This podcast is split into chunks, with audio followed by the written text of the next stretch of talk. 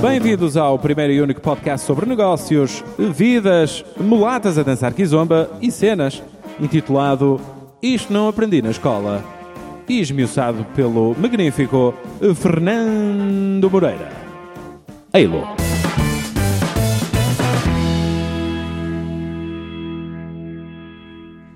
Normalmente ficas nervoso com este tipo de coisas? Não, Não? de todo.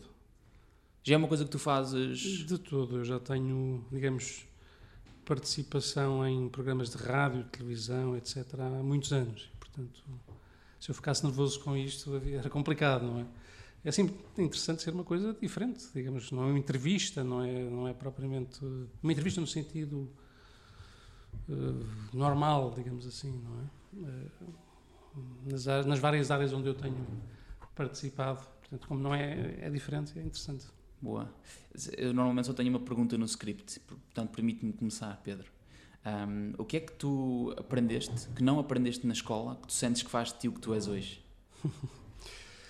Para já, muito obrigado. Uh, tanta coisa, não é? Eu acho que o- a escola é onde se aprende menos. Aprende-se a teoria e aprende-se alguma prática conexa com a teoria, mas depois, digamos, onde se aprende mais é, é fora da escola.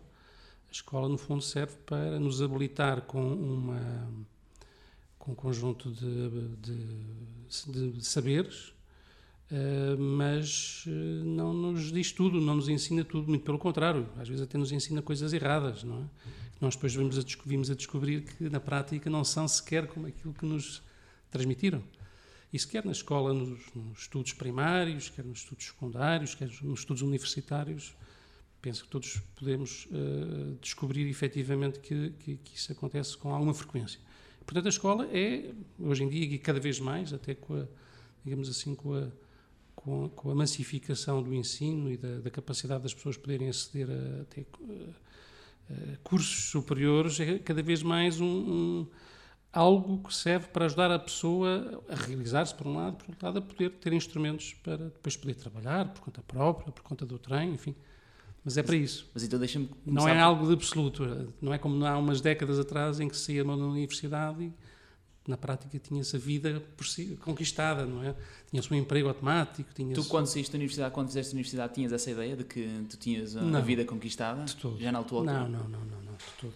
Eu ainda saí da universidade na década, final da década de 80, mas de todo. Aliás, isso, aliás, exatamente a experiência fora já me tinha muito uh, ensinado, se, se necessário ensinamento fosse, de que as coisas uh, não eram assim. E, portanto, uh, é evidente, no caso do meu curso, digamos, o meu curso universitário, que foi Direito, como é um curso, digamos, de banda larga que nos ensina muita coisa diferente, é evidente que a pessoa fica com uma capacidade múltipla de poder, digamos, tocar em várias orquestras, não é? Mas de resto, não mais do que isso. Mas deixa-me então confrontar-te. Começaste por dizer, e eu percebo a metáfora, ok? Não é escrito na pedra, que a escola é onde se aprende menos. Onde se aprende, mas não, não se pode pensar que a escola nos ensina É só tudo. o único meio, Não, não, é? não, não. É só o único Aprende-se- não. não. Mas deixa-me pegar nisso. Aprende-se muito com a família. Aprende-se Mas, mas deixa-me pegar aprende-se nisso. muito com os amigos. Aprende-se com Tu facilitas aulas há Sim, 20 claro, anos. Claro. E tu próprio... Mais, mais de 20. Mais de Mais de 20? Mais de 20. Há quantos anos é que já facilitas? Desde 89. Uau! Já Vai vou- fazer agora 30? Vai a caminho. Vai a. Faz Vai a 8, caminho, faz este a ano caminho. 30, celebras este ano Exatamente, 30. Exatamente. O que, é que, o que é que leva uma pessoa que facilita aulas já há 30 anos ter esta noção clara de que de facto a escola é só um complemento e não o must have e não o definitivo para qualquer, por exemplo, para qualquer miúdo que hoje seja um, millennial e que hoje esteja 18 anos e esteja a Claro. entrar na universidade? Hoje em dia, como, como, como sabes, a- as pessoas mais novas, a juventude, as pessoas que estão a frequentar uma universidade, penso que na generalidade têm a perfeita noção de que vão concorrer no mercado com milhares de outras pessoas que têm tantas ou mais qualificações que ela própria, não é? Que elas próprias. E, portanto, é evidente que também procuram, ao nível universitário, ter eh, cursos, frequentar cursos e ter habilitações que as possam distinguir, que no fundo seja, digamos, um- uma mais-valia do ponto de vista, de, de, digamos, da pessoa que as vai contratar ou do, do trabalho que vão, que vão fazer por conta própria, que muitas das pessoas, felizmente, também têm iniciativa de o fazer, não é? Não, não têm apenas uma postura, digamos, de ir trabalhar para outra, não é? O que também é bom, é evidente, é preciso, a sociedade vive disto tudo, a conjugação de iniciativa própria e de outras pessoas que não atendo, que estão mais à vontade, preferem juntar-se a outras e trabalhar no, no, tipo de organizações, não é? Agora, uh, não se pode hoje em dia pensar, é um engano pensar-se que quem, quem acaba um curso tem, tem, tem tudo conquistado. Pelo contrário, hoje em dia quem acaba um curso, a partir daí começa, começam as maiores dificuldades e começa, no fundo, todo aquele percurso que, que tem de fazer para se tentar afirmar profissionalmente ou, de outra forma. Não é? Agora, é evidente que é, pode ser, e é, em muitos casos, felizmente, algo que, que, que dá satisfação pessoal a quem frequenta. Se a pessoa, pelo menos, estiver, exatamente, se estiver pelo menos no curso que, com, com, o qual se sinta uh, identificado. É? Como sabemos, nem sempre acontece. Mas, mas penso que é isto que, que, sucede na maior parte dos casos. Mas intuí do teu comentário que hum, tu sentes que não, não é só responsabilidade da escola o percurso e a diferenciação do aluno. Não, não. É muito a primeira responsabilidade, autonomia. a primeira responsabilidade é da Deveria família. ser no aluno. É da família. É da família e do próprio do próprio aluno. Como é que tu achas que a família consegue ajudar um aluno? Ou é, é ou não é? Porque hoje em dia o que sucede muito é que as famílias não, não têm esta. Não, algumas famílias não têm este tipo de, digamos, de postura. E então começa que, em casa. Exatamente. O sucesso de um aluno começa em casa, começa com as suas próprias uh, uh, mais-valias, a sua postura perante a vida e começa com o meio ambiente que, que o rodeia. Ou seja, começa com a influência familiar de pais, de irmãos, de outros familiares, que são absolutamente essenciais para o seu sucesso. Nem que seja numa influência, não é no sentido necessariamente das pessoas estarem eh, sempre a ajudar, é uma influência no sentido positivo de dar um enquadramento familiar que permita eh, que, que, que aquele, aquele jovem estudante se possa sentir bem e possa, no fundo, concentrar-se naquilo que é durante algum tempo da sua vida a sua principal razão de, de, existir, que é estudar, não é? Embora se possa pôr em causa os próprios métodos, de, digamos, de, de, ensino, isso é evidente, há muita coisa hoje em dia diferente, mas, eh, mas digamos, é essencial o ambiente familiar, é essencial a, a, a grande, e é, talvez é evidente que é essencial, sem isso nada existe, a, a força de vontade do próprio estudante, e depois é evidente que é também muito importante o sítio onde essa pessoa vai estudar. Mas uh, diria que não tem sucesso de certeza se não tiver, se um destes três elementos faltar, dificilmente essa pessoa, por muito bom que seja o curso que frequente, consegue ter um sucesso enquanto profissional ou enquanto uma pessoa realizada pessoalmente. Acho que acho difícil. Para as pessoas que nos estão a ouvir, queres, queres, queres, queres nos falar um bocadinho de quem é que é o Pedro e como é que o Pedro chega até aqui? O, o, o teu, qualquer pessoa que, que, pesquise pelo teu nome no LinkedIn vai ver um currículo e tu ainda próprio, antes nós estávamos a confidenciaste antes da nossa conversa que uh, não colocaste lá tudo, porque seria extenso demais claro. e eventualmente ia aborrecer as pessoas. Claro. Mas queres-me falar de 3, 4, 5 episódios importantes da tua vida? Eu nasci em Lisboa em 1962. Tu és uma alfacinha de Uma alfacinha, alfacinha, completamente alfacinha. Já não há muitos hoje em dia. ok, cada vez há menos. Da parte do meu pai, uma parte da família também é da Guarda, da parte da minha mãe, uma parte também é de do Castelo, mas eu sou alfacinha, os meus pais são alfacinhas, portanto sou perfeito alfacinha. Com muito gosto, aliás. E, portanto, identifico muito com Lisboa, porque sou de Lisboa, não é? Uh, portanto, tenho 56 anos. Um, estudei em vários sítios, estudei, fiz, os meus estudos primários foram na Escola Alemã de Lisboa, uhum. depois estudei no Liceu Camões, depois estudei, uh, ainda estudei um ano na Universidade Livre, mas entrei ao mesmo tempo na, na Faculdade de Direito da Universidade de Lisboa e fiz o curso de Direito. Demorei um bocadinho mais tempo a acabá-lo, porque entretanto meti-me na política ah, okay. e, portanto, tenho também, desde muito cedo, desde os 12 anos, uma atividade política relativamente intensa, com interrupções, uh, e, portanto, por isso é que demorei um bocadinho mais a acabar o curso. Mas não me arrependi também, porque conheci muito boas pessoas e conheci digamos, eh, aprendi muito também, eh, digamos, nessa convivência, cá está, fora da universidade, não é? Naquilo que foi naquilo que foi o contacto com pessoas com quem que, muito aprendi profissionalmente que é que tu pessoalmente. o que é que tu sentes que claramente hum, trouxe fora da escola? Que tipo de, de, características é que tu sentes que desenvolveste nesse período? Para já, uma, uma coisa muito importante foi ter conhecido pessoas com, muitos, com muito valor e com muitos valores, com, muito, com muitos princípios e, e, evidente que isso fez parte da, também da minha formação, entendendo que, o, que isso aconteceu até antes de eu ter 18 anos. Foi uma ajuda também, ter conhecido pessoas como de quem sou amigo, o Gonçalo Ribeiro o Henrique Barreira Ruas, o Augusto Ferreira do Amaral, o Luís Coimbra uh, e tantos outros, um, foi muito gratificante e foram pessoas e são pessoas com de quem eu me tornei amigo desde muito cedo, apesar da enorme diferença de idades que que nós tínhamos também desde essa altura e que hoje em dia continuamos a ter, pelo menos com aqueles que estão vivos, não é? E, portanto, nessa medida, foi muito importante esse, esse período de militância política que eu tive uh, e um, que também acabou por solidificar um conjunto de princípios que eu, que eu tinha também, não é?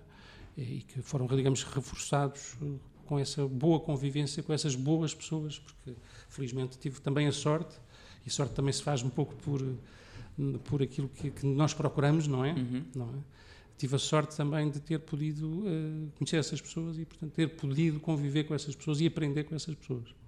E tu depois então terminas o curso de... Termino o curso de Direito, um, depois, um, entretanto eu já trabalhava em meio tempo, digamos assim. O que é que fazia na altura? Eu, eu cheguei a ser representante da revista Time para as universidades, fazia, okay. digamos, a parte de, das assinaturas de estudantes, ainda, estava no, no, a frequentar Direito e já era representante da Time, ganhei muito dinheiro na altura até uh, a coordenar e a vender assinaturas com aqueles preços especiais que na altura a revista tinha. Depois... Uh, uh, Trabalhei, comecei a dar aulas no Instituto Superior de Novas Profissões, em 89. Na altura fui convidado para chefe de gabinete de um vereador da Câmara Municipal de Lisboa. Depois. E continuaste sempre a dar aulas? Sempre Tiveste aulas. sempre, sempre, esta visão sempre. paralela de dar aulas? Sim, sim. Aulas eu, em determinada e... altura, cheguei a ter 4, 5 empregos, entre aspas, ao mesmo tempo. É? Part-time, evidente. Uh, portanto, sempre fiz muitas coisas diversificadas, chegada aí a tal referência que fizeste do currículo, do currículo também diversificado. Uh, essa é uma das formas que as pessoas têm, no meu caso, que eu tenho de não me aborrecer com, com o trabalho, não é? Ou seja, Estás não, sempre em desafios novos. Estou sempre em desafios novos e, e, sempre uh, a procurar também uh, causas. Causas que eu entendo que são causas de relevo, causas que pode, possam ajudar o país. É? E nessa perspectiva tenho abraçado algumas causas e, e, e, espero continuar a fazê-lo. Penso que todos nós devemos ter o, dar o nosso contributo cívico e uh, fora até da política, isto não tem nada a ver com política, o nosso contributo para que determinadas coisas que achamos que merecem uh, possam ser, com a nossa ajuda, mais conseguidas, possam ser mais desenvolvidas. Não é? Eu tenho tido algumas causas, umas minhas, umas que lanço, outras que abraço, e uh, dou dois exemplos agora.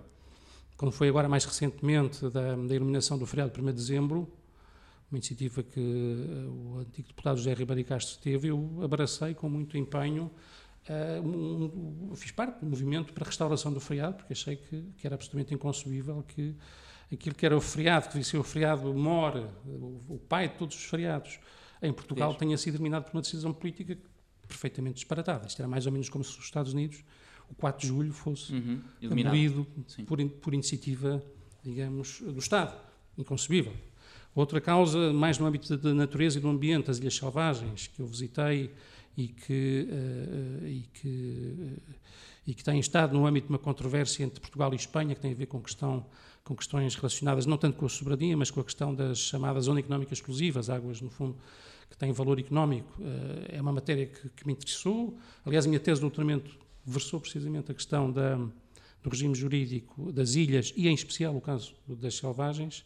Portanto, é também uma causa que eu abracei, que lancei precisamente, olho, um blog que se chama Ilhas Selvagens, um grupo de Facebook que tem 64 mil pessoas, uma página de Facebook que tem 12 mil, 11 mil e tal pessoas.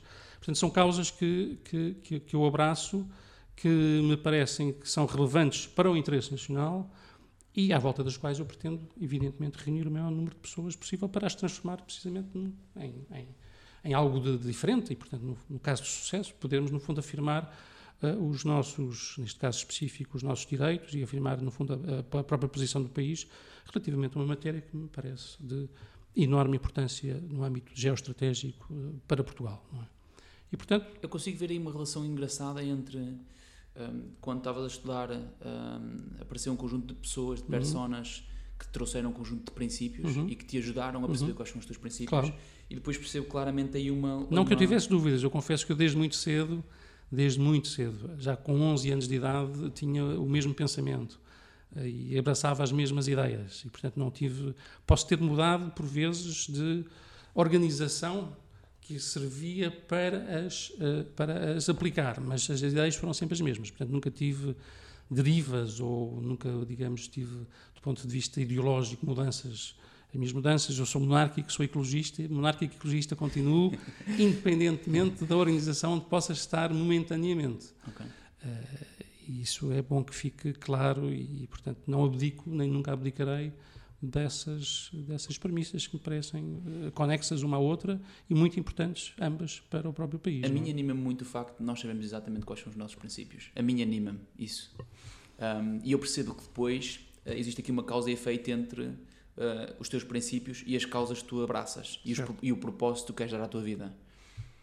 Um miúdo, hoje, um miúdo que hoje ingressa uma aula tua, sei lá, de mestrado ou de licenciatura com 18, 20, 21 anos, 22 anos, é muito frequente lhe perguntares: Olha, qual é a tua causa? Qual é o teu propósito? E o miúdo vai-te dizer: Olha, faça a mínima ideia. Só sei que logo à noite vou beber uns copos com os meus amigos, tranquilo.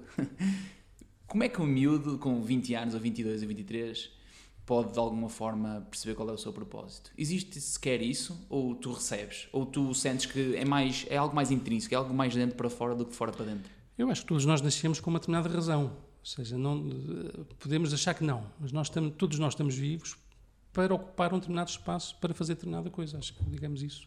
Tu consegues Está... saber qual é que é o teu espaço? Tu consegues saber qual é a tua razão? Não, não posso, não, não, tenho, não tenho sequer a pretensão de saber quais são todas, mas acho que eh, todos nós temos um papel a desempenhar na sociedade. Uns desempenham um papel, outros desempenham outro. Não podemos todos gostar da mesma cor, não é? E, mas todos nós temos um papel a desempenhar. Há aqueles que não têm papel nenhum, aparente, pelo menos. Não, cá está, não abraçam nenhuma causa, não se sentem especialmente motivados por nada. Mas isso, infelizmente, e hoje em dia é, é, muito visível, também tem a ver, penso eu, com o facto de hoje em dia as coisas estarem também demasiado facilitadas para algumas pessoas. É? Ou seja, o facilitismo, o excesso de, de, de, de, informação, o excesso de meios o superávit de coisas que hoje em dia existem, que no passado não existiam, existiam outras, não existiam estas, faz com que as pessoas, algumas pessoas, uh, para elas seja tudo fácil, seja tudo facilitado. São pessoas que já não conseguem passar sem internet, nem sabem o que é isso.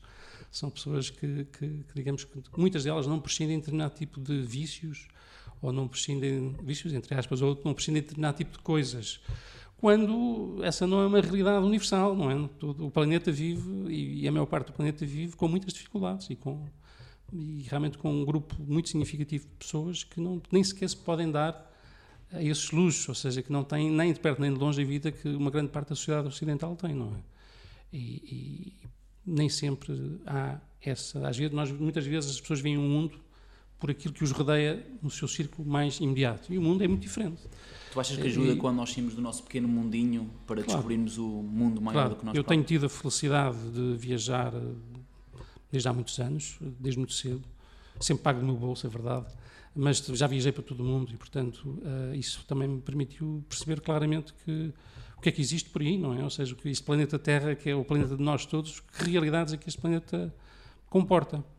E, e permite-nos perceber facilmente pelo menos quem tenha essa, essa sorte, ou essa felicidade, ou essa capacidade de poder viajar, que nós vivemos com sociedades muito diferentes, com pensamentos muito diferentes, uma grande diversidade cultural, uma grande diversidade política, uma grande diversidade sociológica e que, portanto, temos de saber conviver com tudo isso e temos de aprender com outras sociedades que são até mais antigas do que a nossa e que nos podem ensinar muito, assim como nós também podemos, evidentemente, levar, e levamos no passado e, e, provavelmente continuaremos a levar, muito da nossa, da nossa ousadia, do nosso saber a essas, essas paragens longínquas. Não é? Nós somos os primeiros, repare, Portugal, os portugueses foram, foi o primeiro país e a primeira, o primeiro povo fez a primeira globalização. Não é? Fala-se tanto de globalização hoje em dia. Fomos nós os primeiros, pelo menos numa escala com os descobrimentos.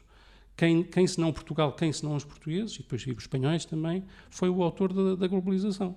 E tu achas que hoje é, nós ainda temos essa estaleca do que tínhamos há 520 anos atrás? Há uns que dizem que os melhores foram os que partiram. Foram, foram os que ficaram cá, foram os menos ousados, e okay. é natural que assim tenha sido.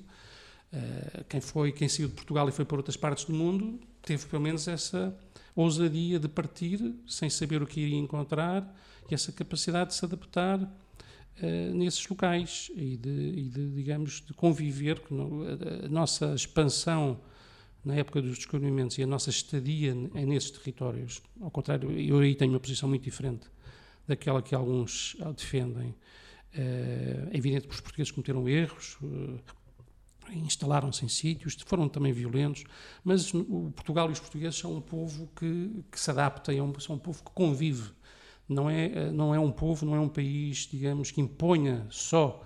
E, portanto, eu penso que a própria questão da presença portuguesa no mundo viveu em grande parte eh, dessa capacidade de adaptação que tivemos, dessa capacidade que foi reconhecida pelas populações que existiam, quando elas existiam, de que viam nos portugueses não necessariamente o opressor, o invasor, o dominador, mas alguém que realmente tinha ido ter com eles, mas que eh, participava na construção de muitas dessas, dessas sociedades. Isso foi uma marca, penso eu, absolutamente distintiva que a, a dita, entre aspas, colonização portuguesa teve, uh, contrariamente a, a, outras colonizações que outros países protagonizaram séculos atrás. É? E penso que isso deve ficar, pelo menos na minha perspectiva, e, e repare, não se compreende, não se compreenderia se isto assim não fosse, se não se visse qual é a reação que essas populações e esses países têm hoje em dia ainda em relação a, Portugal, aos portugueses.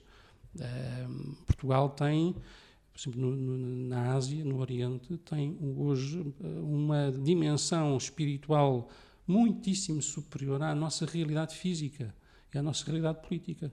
Isso deriva aqui, evidentemente, do passado e do reconhecimento que esses povos tiveram da, da presença de Portugal e, e dos portugueses nessas, nessas paragens. Não é? E tu achas que nós hoje podíamos eh, ainda ter uma melhor relação com eles? Perfeitamente. Porque, na verdade, eh, eu, eu sei que tu...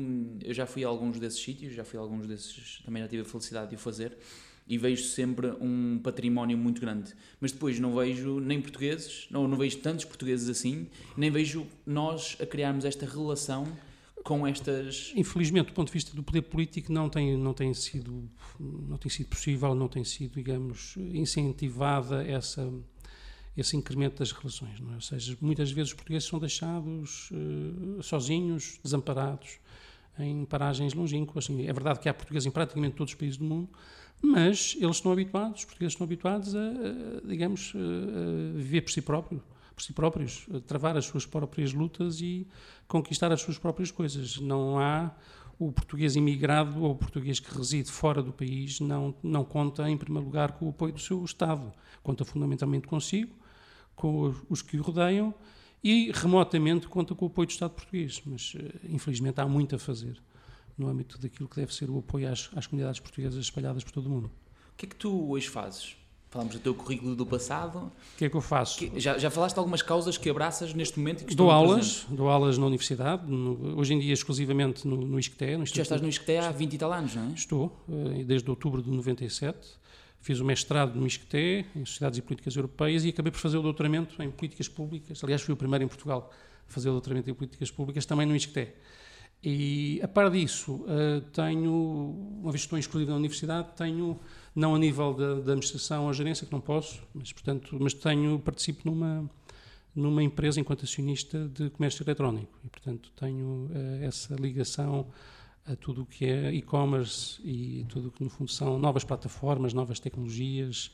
Posso te perguntar o porquê? De... Porque... É uma área que me interessa, é uma área que, que me interessa, que interessa também aos meus sócios, como é evidente e é, cá está uma área onde há muito a fazer.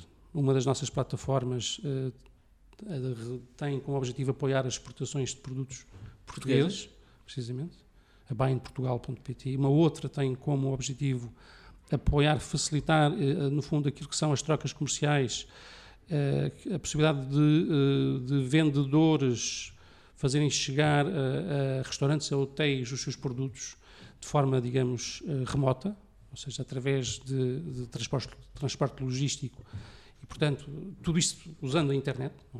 que é o mer mercachef.pt. No, no, fundo, vocês fazem o um matchmaking, não é? Entre Exatamente, fazemos a ligação, uh, asseguramos a logística, fazemos a ligação entre, uh, entre o senhor Fernando, que produz uh, legumes, que está, por exemplo, no Marlo, uma vez que temos a parceria até com, com os mercados abastecedores, do, eh, com a CIMAB e os vários mercados abastecedores do país, e aquele dono do hotel, ou dono, o serviço de compras do hotel, ou dono do restaurante que quer aqueles produtos e que não tem possibilidade, ou fez contas e percebeu que era muito mais fácil e muito mais rápido e muito mais barato eh, fazer uma encomenda via internet e, portanto, não precisa se deslocar para ir comprar.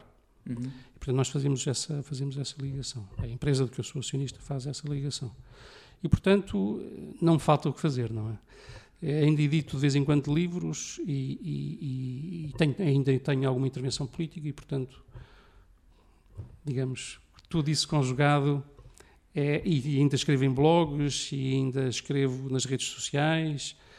Portanto, é, uma, é, uma, é, algo natural. A conjugação destas coisas todas nas diversas áreas, para mim, é algo natural. Como é que tu. Não espartilho as coisas e, portanto, acho que é possível fazer tudo e fazer. Achas que é um mito aquela ideia? Achas que é um mito aquela ideia de hum, quando nós abraçamos vários desafios que, na, que nenhum deles é, feito, é bem feito? Sim, sim, sim. Não é verdade. Isso poderá ser para algumas pessoas. É possível nós abraçarmos várias coisas e fazermos as várias coisas que abraçamos bem. Eu, que é isso que eu procuro fazer. Não quer dizer que consiga fazer, mas procuro fazer isso. E é uma questão apenas de disciplina física, mental e cronológica e de sabermos o que queremos. E de resto, podemos fazer várias coisas, eh, digamos, no nosso dia a dia, fazer várias coisas, dividir o nosso dia em várias, vários momentos e tratar de várias coisas. Sim. Portanto, não preciso, não acho que seja preciso aquela ideia, penso eu, que relativamente ultrapassada, que o emprego é das nove às seis no mesmo sítio para toda a vida, não digo que não existe ainda, mas digamos, é já uma, é uma espécie de uma miragem, não é? E comigo nunca, digamos, comigo nunca resultou, nem tenho feito para, para esse tipo de situações. O que é que tu vês, um, pegando agora aqui no assunto da escola, e eu, eu diria que tens mais do que estalega para falar sobre isto, o que é, como é que tu vês a escola, um, e pegando também aqui nesta ideia de se calhar não vão existir empregos das 9 às 6, ou no futuro se calhar vão existir cada vez menos, como é que tu vês a escola do futuro? Como é que tu vês uh, este futuro? Vamos lá ver. Uh, se e se nós... tu sentes que este futuro uh, vai ser mais. Se te sentes confiante relativamente ao futuro, tendo esta visão de que as coisas hoje são mais fáceis?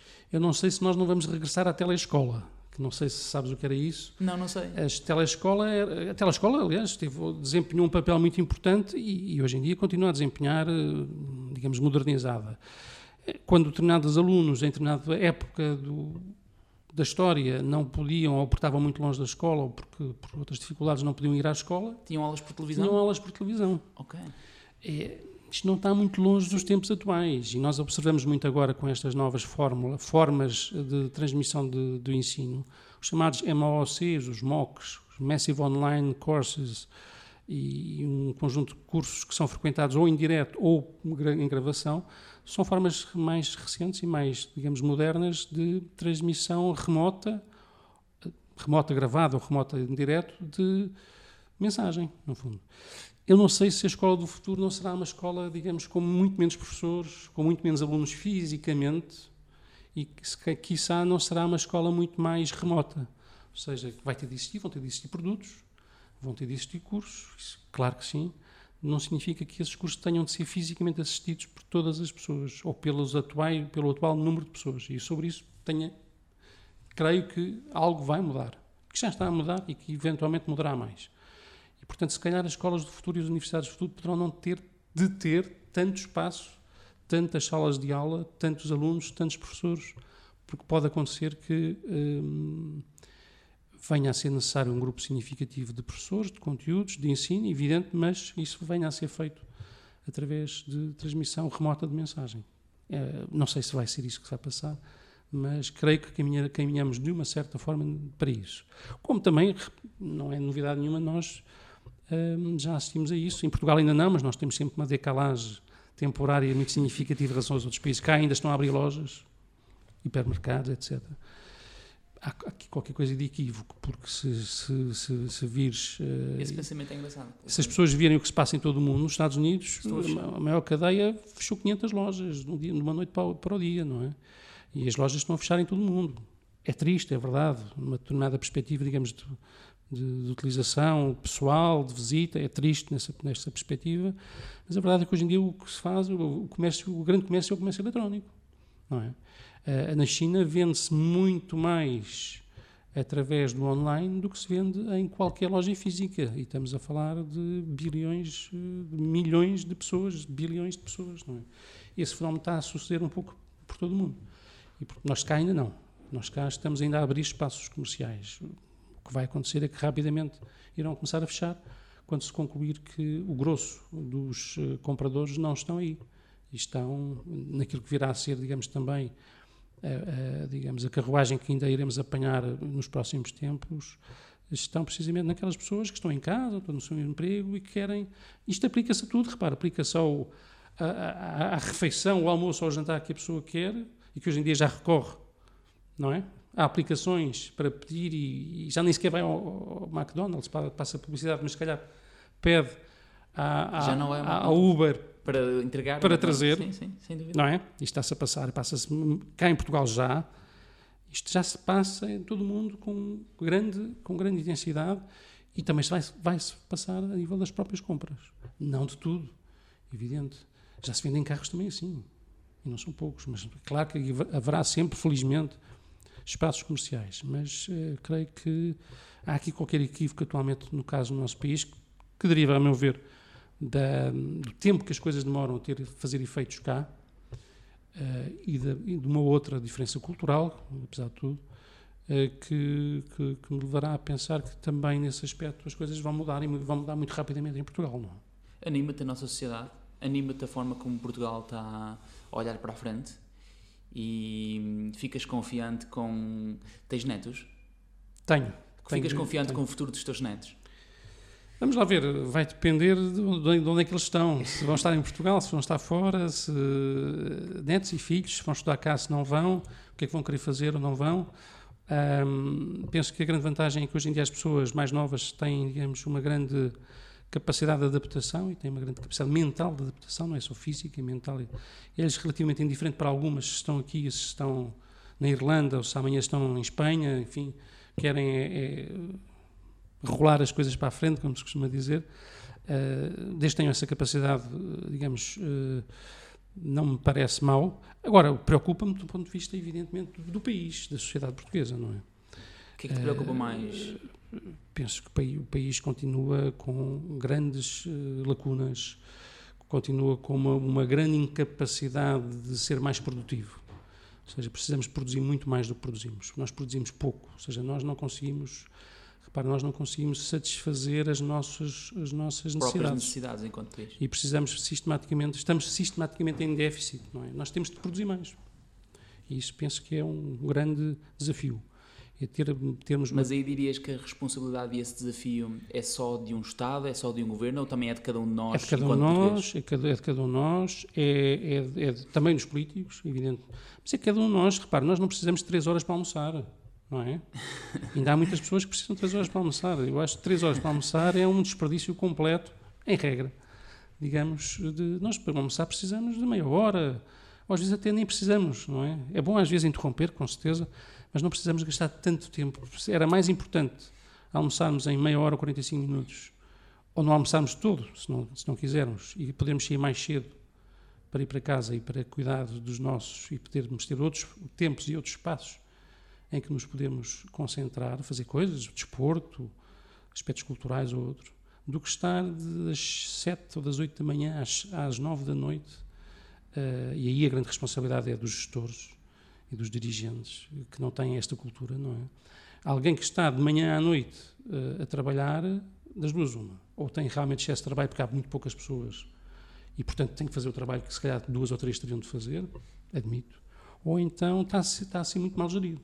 Está sempre muito mal gerido. Culturalmente achas que... Significa que é um perfeito atraso. É? Se estarmos assim de, de, de, trabalhos às 8, 9 da noite, é uma anormalidade, verdadeira anormalidade, revela muito... Ineficácia? Ineficácia. Completa, é completa, completa, completa ineficácia.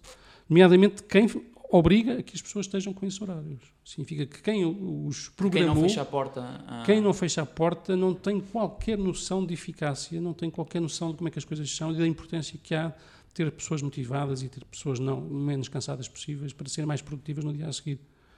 Portanto, isso é, penso que é uma crítica que devemos fazer, em geral, a um, ainda a uma parte dos gestores uh, das organizações portuguesas, e não estou a falar só de empresas, uh, que se calhar esses mesmos que obrigam esses horários são os tais que gastam 3 horas a almoçar. É? E, portanto, uh, eu, isto sempre fui muito crítico relativamente a esses aspectos, Uh, e, e, e, acho que é preciso pôr, digamos, o dedo na ferida relativamente a isto, não é? Eu, quando dou aulas, dou aulas à hora do almoço. Se for preciso, como uma sanduíche uh, ali no, na esquina e dou aulas à hora do almoço. Não, não, a pessoa precisa, digamos, ter elasticidade mental e ter eh, esta capacidade de adaptação, que alguns dirigentes não conseguem. Isto aplica-se às empresas, às organizações, à política, seja o que for. E tu achas que hum, nós caminhamos para cada vez uma maior consciencialização de, das pessoas relativamente àquilo que lhes acontece todos os dias? Isto porquê? Porque hum, a eficácia traz-nos uma coisa positiva, muitas vezes, que é uma grande capacidade de produtividade. Mas depois eu muitas vezes sinto que nós estamos um bocadinho aqueles hamsters que estão na rodinha e que correm, correm, correm e que quanto mais pressa correm, de facto, Sim, sentem por, que por vezes nós corremos e fazemos as coisas bem e há sempre alguém que, que, que, que, que, digamos, pela sua inépcia, pela sua incapacidade, bloqueia o mecanismo, não é? Ou seja, não nos, se calhar não nos- entropia Exatamente, à velocidade da roda. precisamente. Ou seja, nós aceleramos, fazemos as coisas bem, queremos dar determinado tipo de andamento aos assuntos e alguém que em determinada fase do processo boicota ah, ou, ah, pura e simplesmente, se desleixa relativamente à sua participação nesse processo produtivo e, pura e simplesmente, digamos, E que- inviabiliza essa nossa boa intenção. E o que é que tu achas que de- qual é que deveria ser a nossa responsabilidade quando isso acontece? Porque muitas vezes o que eu sinto é que nós hum, nós de facto não fazemos, não tomamos uma ação. Não, nós não comunicamos, nós não somos transparentes, nós não praticamos verdade, nós de alguma forma hum, entramos nesse jogo. Qual é que tu achas que deveria ser a nossa responsabilidade relativamente a quando nós vemos uma situação dessas e quando nós deparamos com, com um atrito na nossa vida? Repare, nós ou temos capacidade para poder alterar, às vezes temos, e aí devemos ser proativos nesse sentido, ou se não temos capacidade, das duas uma, ou por isso simplesmente não, não continuamos ali, É legítimo, não é? que é legítimo, É legítimo. e acho que as pessoas devem fazê-lo. Se não gostam de trabalhar num sítio, devem sair, procurar um sítio onde se sintam bem, não é? Ou então procuramos, como eu dizia, procuramos alterar, procuramos explicar. Se, se o nosso interlocutor, por isso simplesmente não perceber, significa que estamos em sintonias diferentes. Isso já significa que não estamos a fazer nada no sítio onde estamos. Ou então somos mais arrojados e temos essa capacidade e fazemos nós próprios uma, algo, fazemos nós próprios um, um negócio uh, similar ou diferente, em que somos nós a prot- protagonizar. Há pessoas que as pessoas têm velocidades diferentes, não é? Nem todos andamos a 50 ou 100 a hora. Há quem gosta de andar a 30 e não saiba andar mais do que 30, há quem gosta de andar a 200 e que não consiga perceber quem anda a 20. E, portanto, também se andássemos todos a 200, provavelmente espetávamos todos ali na esquina, porque estávamos todos em excesso de velocidade, não é? Mas, digamos, a sociedade vive destes, destes vários contributos, destas várias velocidades e da capacidade que há ou não de adaptação das pessoas às, às diversas velocidades e aos, aos diversos desafios. E isso é sempre um, uma- um aliciante e, ao mesmo tempo, um, um desafio que, que se coloca, não é? Muito grato, Pedro.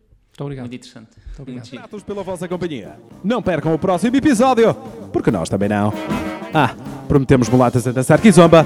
Eilas! É mudar